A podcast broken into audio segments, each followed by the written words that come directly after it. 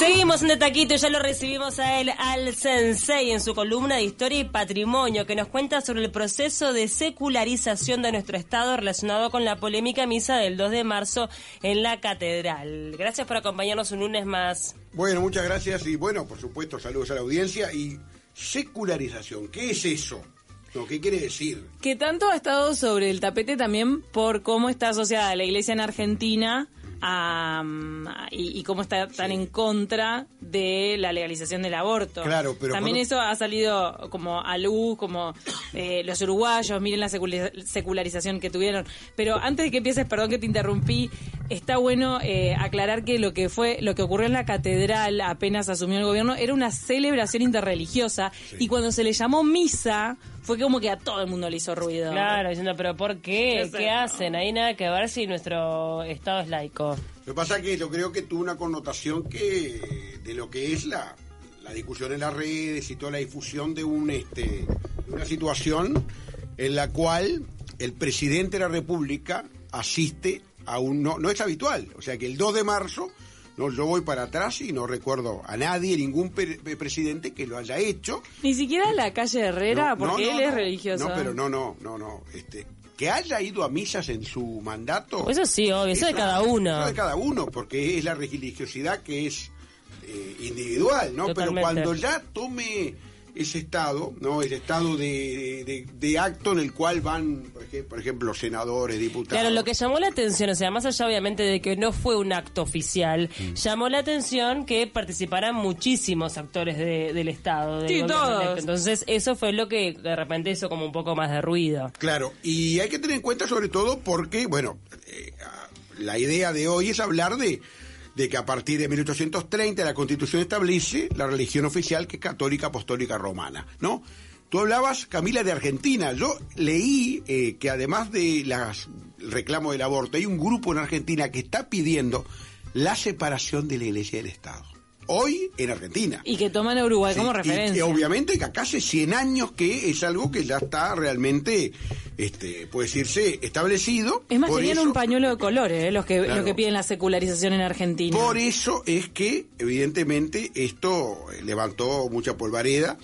Eh, los medios argentinos recogieron mucho eso, esa, esa noticia de la misa esta del 2 de marzo. ¿Desde eh, qué año está separado aquí en Uruguay la iglesia? 1919, la primera reforma constitucional. Y, pero ya en la década del 60 del siglo XIX hubo algunos, ya había algunas señas o algunas señales que iban en esa dirección. Y una señal en 1861 en el gobierno de Berro, ¿no? En donde ya se vislumbra cierta secularización, sobre todo de clases altas. Hay un episodio de un masón, unas cosas increíbles pero que sucedían, Enrique Jacobsen, masón alemán en San José, a quien se le niega sepultura en el cementerio local, ah. argumentando que era masón. Acordarse que los cementerios estaban bajo la órbita de la Iglesia Católica.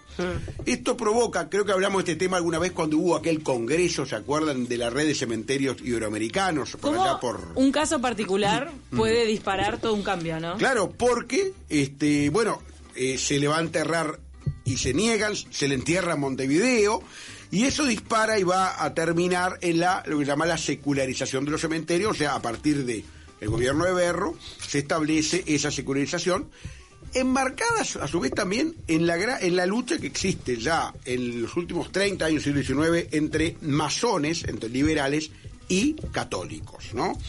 Incluso algunos escritos hablan hasta de curas católicos que son masones. O sea, que evidentemente una cosa muy, muy, muy extraña, ¿no?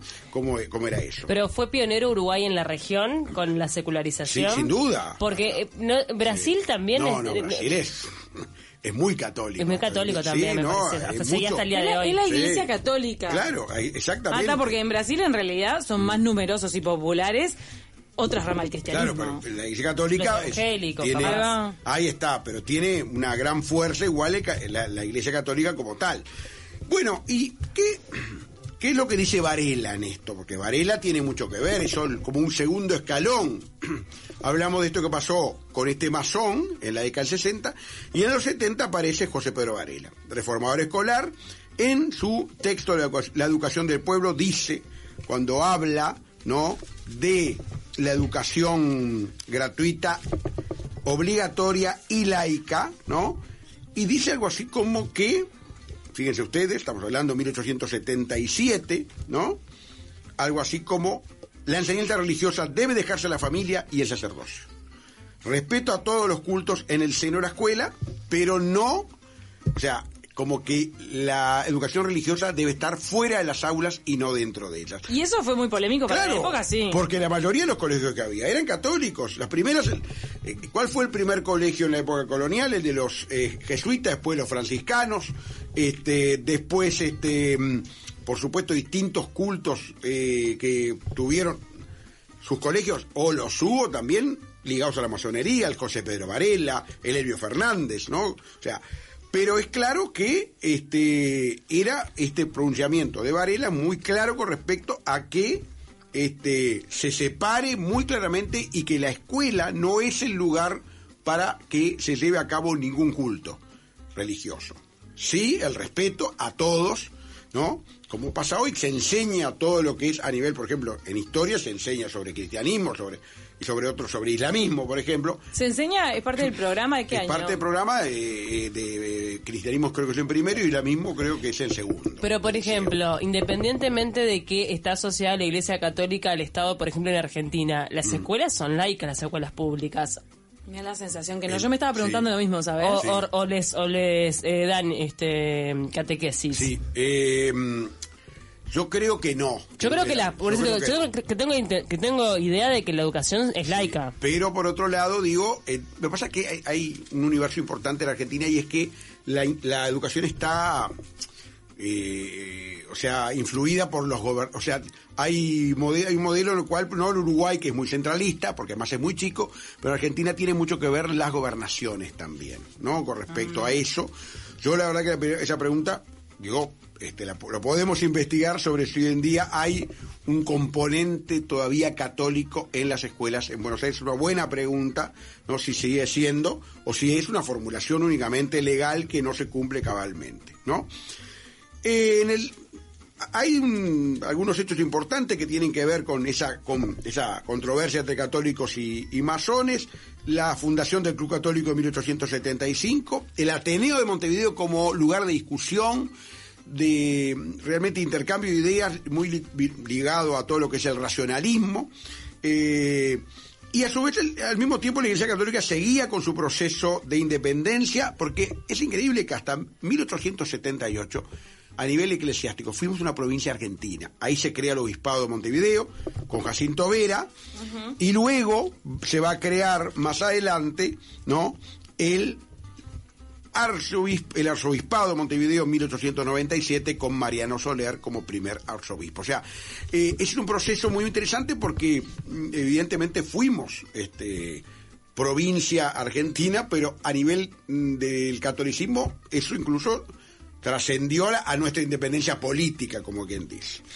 Hay un hecho muy importante y algunos que tienen que ver con esa, con este proceso de secularización que tiene que ver, y uno es importantísimo, y es el matrimonio, la ley de matrimonio civil obligatorio de 1885 al gobierno de Máximo Santos. Debe haber sido un escándalo. Escandaloso, incluso eh, Santos, que fue quien le dio estatus jurídico a la masonería en 1882, y Santos eh, se aleja con esto de la Iglesia Católica. Hay una, una curiosa anécdota con respecto a Santos. Santos le dio el estatuto, el estatus a los masones, pero él nunca fue aceptado. Porque eh, es un rito que si sale una bolilla negra en esa, en esa este, eh, obviamente, eh, esa ceremonia, ¿no? Este, Esperemos que siga siendo escuchado porque, bueno, hubo un percance con el micrófono, pero estamos... ¿Sigue? Bueno, seguimos. Eh, si sale una bolilla negra en ese proceso, o sea, de, mm, de elección, de selección de nuevos afiliados a la masonería, ese eh, Bolillero. masón es rechazado. Es rechazado y nunca fue aceptado Santos, a pesar de... Ah, pero dependía de un bolillero que Sí. fuera aceptado. No, no. eh, las bolillas, o sea, no era que fuera por sorteo, era que si apareció una bolilla, los, los- los afiliados, los socios de la masonería, creo que sigue siendo así, ponían bolillas y si había una negra que se Ah, estás hablando de una votación. Ahí está, una Te votación. cuento algo, en el en el, la casa central del Brow, en la calle Cerrito, Mm. hay una mesa histórica que tiene eso de las bolillas que se puede botar con Sí. unas pelotitas que se meten adentro como de un circuito interno de la mesa. Me lo mostró Caloya una vez, que fuimos a hacer una nota al Brow y él no sé por qué se sintió este que, que disfrutaba de mostrarnos cosas históricas del banco. Entonces nos mostró esa, esa mesa y era una votación en la que cada directivo del banco agarraba una pelotita y la ponía en un circuito, eh, como y si nadie veía que se ponía la pelotita o no, y con eso se determinaban si le daban o no, por ejemplo, el préstamo a alguien. Ah, mira. Me suena que es anónima, parecido. ah, para que fuera anónimo, evidentemente. Para que fuera- Ahí Claro. está. Y todo a través de una mesa. Que no se supiera quién votaba en contra, ¿no? Bueno. eh, y con esto llegamos a Valle, y ahí sí que evidentemente se consolida la, la secularización, ¿no? Valle ordena el retiro de imágenes religiosas de los hospitales públicos en 1906, el, di- la primer, primer proyecto de divorcio en 1905, este, que tiene un petitorio de mujeres que firman, juntan firmas en contra porque decían que destruía la familia la- el divorcio. Estamos hablando de 1905. Como cada cosa, ¿no? Que hoy damos como natural, Sí. este fue parte de una lucha con un montón de oposición y de, viste, a veces hay cosas que Sí. o sea, las estamos atravesando ahora y o, es obviamente un momento de convulsión, pero que en el futuro van a ser, no sé, obvias. Sí, anecdotaria. Y mismo Claro, pasa en es lo que pasa en Argentina. ¿Cuánto? Yo no recuerdo cuándo se legalizó el divorcio en Argentina. De haber ¿no? sido, pero Sí, mirá, incendi- sí. seguramente incendiaban las plazas. Pues creo que por los 80, o si alguien se acuerda, yo no me acuerdo. Eh, Porque el matrimonio pero- era para toda la vida, Pero el punto de el, vista. di- el divorcio primero se aprueba este por voluntad del hombre, porque creo que fue después lo de la, sí, sola voluntad sí, de la mujer, en el ¿no? 12, 1912, pero parte del proceso ballista, se, es divorcio por sola voluntad de la mujer, que por supuesto es parte también de seguir erosionando ¿no? ese poder de la iglesia, ¿no? porque eh, precisamente en esa situación de poder Sí. divorciarse. Recordemos ¿no? que la Iglesia Católica sigue siendo de por vida, o sea, si uno Sí, se casa claro. por Iglesia Católica, No puede. solo puede volver a casarse si enviudece.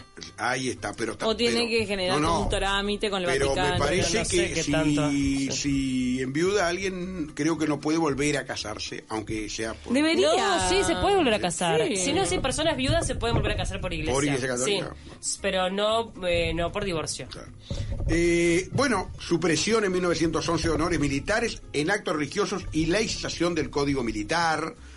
Eh, la bandera nacional no saluda a símbolos religiosos. O sea, quiere decir que Valle en su segunda presidencia va a incrementar ese pues ese proceso de secularización, ¿no? de separación que lleva, bueno, hay oposición, por supuesto, la Unión Cívica 1912 creada por Joaquín Seco Isla, que eh, va a ser uno de los más importantes eh, puede decirse opositores a la que a partir de 1916 en la constituyente que eh, trata la reforma constitucional de 1919 es obviamente en donde se establece precisamente la libertad de cultos va a tener la oposición de la Unión Cívica un partido al cual había estado vinculado también anteriormente eh, Sorría San Martín, Juan Sorría San Martín, nuestro principal poeta, el poeta de la patria, ¿no? O sea que evidentemente en 1919 es cuando se, el vallismo llega a esa a ese momento crucial de lograr eh, separar la iglesia del Estado. Eh, a partir de ahí es que la Navidad en los almanaques figuraba como Día de la Familia, Día de ¿no? la familia. Este, Ay, no, el, el 8 de diciembre, que era el Día de, de la De Inmaculada Concepción, Inmaculada Concepción, en donde se bendecía, hasta hoy en día se hace, creo, Se hace, bendecir sí. eh, las playas y las aguas para eh, la temporada, pasa a ser el Día de las Playas, precisamente. De la Virgen de la Candelaria. Exactamente. Ah, y la Semana Santa, Semana de Turismo. Semana de Turismo. Toda esa discusión se da también, ¿no? Eh, en ese periodo de 1916 que funciona la constituyente al 19 en que se termina aprobando. Y luego vamos a ver también que hubo otros momentos de la historia uruguaya en donde las discusiones religiosas ocuparon un primer lugar y uno muy importante que yo recuerdo es en 1987 cuando vino por primera vez el Papa Juan Pablo II y se colocó la cruz en tres cruces, ¿no? O sea, la cruz que está hoy, pero que eh, se pone porque allí fue la misa campal de aquella visita papal. Y se dio una gran polémica en la Junta Departamental, en el Parlamento, dividió los partidos, ¿no? Y finalmente en esa polémica se decidió mantener esa, esa cruz, ¿no?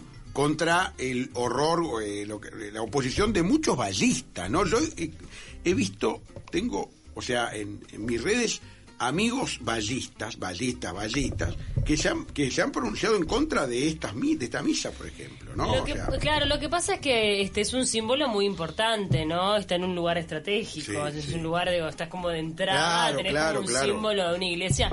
Recuerdo que en algún momento también se había cuestionado alguna virgen o un símbolo Sí, de sí. otra religión. Sigue siendo cuestionado. en el sigue siendo- 2017 anoté acá, Hace poco rechazo al fue. monumento de la Virgen María en la zona del buceo, No, y siguen haciendo en la Junta Departamental. una oración anual, Sí. ¿no? Sí, o, sí. o es una movilización que se, se hace hace el acto claro. que es la oración que se hace ahí en la aduana Oribe, ahí en todo ese, ese espacio. Hacen una oración en realidad también metiendo Sí. cierta presión Sí. para que algún Sí. día instalen allí la- una virgen. Re- se rechazó. ¿Es la Virgen de los totalmente. 33 que quieren instalar? No, la Virgen María no sé si, no, no, no, la Virgen de los 33 Pues la Virgen otra. de los 33 es, ese día la Eh, patrona de Uruguay. Ahí está. Bueno, y en definitiva... o, eh, es Se me claro- olvidó, perdón, eh, de repente hay algún oyente que se me indigna, ¿viste? Mm, no, no, pero... pero- no recuerdo a, a qué particular virgen era que le querían eh, atribuir Virgen ese... María. La Virgen María era la de 1917. Este, y eh, evidentemente vamos a ver que este, estos temas... Fue varias veces rebotada en la. Junta Departamental. En el 17 fue re- rechazada. Algunos de los que argumentaban decían cómo se va, se autoriza a Yemanjá, por ejemplo, que por más que Yemanjá, ellos dicen que no son religión, no también, no el culto a la Virgen del Mar. Bueno, en definitiva, yo lo que creo es que estos temas, el tema de la secularización, hoy en día, con estas últimas noticias o estos últimos episodios, ha vuelto a hablarse de esto, ¿no? De esta situación. Digo, obviamente, yo creo que a nadie se le ocurre decir vamos a echar para atrás con respecto a la separación de la Iglesia del Estado, porque estamos hablando de 100 años de tradición ya, pero es claro de que a mucha gente le hace ruido y, y hoy con las redes, ni que hablar, que provoca gran polémica estos temas y por eso es que los retomamos ¿no? en, en esta columna. ¿no? Y mm, está bueno recordar eh, que yo no sé cuándo se, se mm, generó eh, ese detalle de comunicación de llamarle misa a esta celebración. De mm, que no sé si es una celebración a esta altura, lo que ocurrió en la Catedral de Montevideo. Lo que rescata del portal de presidencia de lo que ocurrió el 2 de marzo es que fue una oración interreligiosa por la patria y que participaron, fue en la catedral, lugar católico, estaba Sturla, la autoridad católica, Claro, y- y- pero también estaban invitadas, eh, estaban y, y fueron partícipes representantes de la religión judía y de los evangélicos. Recuerdo que la iglesia metodista eh, y difundió un comunicado en el que se manifestaban contra de, de la oración. Claro, igual fue como utilizar este uni- la iglesia para este hablar de, de la patria, ¿no? O sea, eso, eso fue como lo, lo más llamativo. Pero bueno, acá todos sabemos que este es un país laico, que la verdad es que hay bastante tolerancia, Sí. que en las escuelas no se puede impartir ningún tipo de información a nivel católico de- ni de ninguna otra religión, ni tampoco a nivel político, ni ideologías de, de otra índole. También esto, uno se, se toma, es que en realidad esto para mí genera toda una discusión y creo que en esta boca es mía hicieron tremendo debate al respecto eh, de si el presidente como que es confeso de una religión, que el presidente genere ciertos eventos en función de esa religión, que parece tener mucha fuerza dentro de la coalición, porque también sí, Manini sí. Ríos y Cabildo. Abierto se declara como muy religioso, si no me equivoco, ¿hay evangelistas en Cabildo. Abierto además de católicos? no sé, pero sé que muy digo, católicos. muy católicos. Y también eso se vio en la marcha del 8M cuando a la iglesia del cordón le pusieron seguridad como nunca antes se vio. Lo que pasa es que antes, el año anterior, la habían eh, pintado. Sí, más de una vez lo habían pintado, Claro. pero todo Pero eso es- genera es que... como mezclar cosas que en realidad para mí no tienen nada que ver una con una de la otra. Claro, pero uno genera, ge- genera la, la discusión de si ellos son confesos y, y quieren llevar adelante ciertos eventos, eh, si eso tiene que ver con perder la laicidad o no. También Eso, eso como que a mí me genera esa pregunta que la dejo ahí. Para mí, este, si son eventos un tanto públicos y donde participan diferen- muchos jerarcas,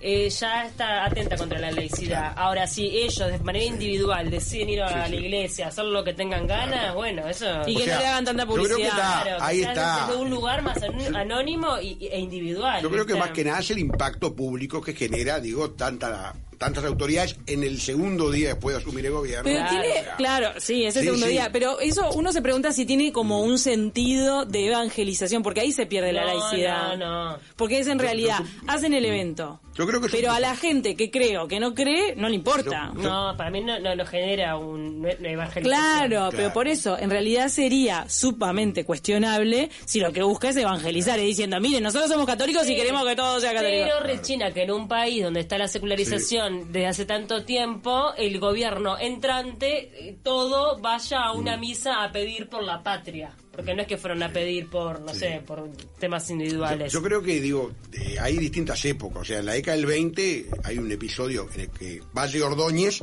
va, eh, censura o critica a Terra, que luego fue presidente una vez que falleció este eh, Valle Ordóñez, por haber ido al casamiento de su hija.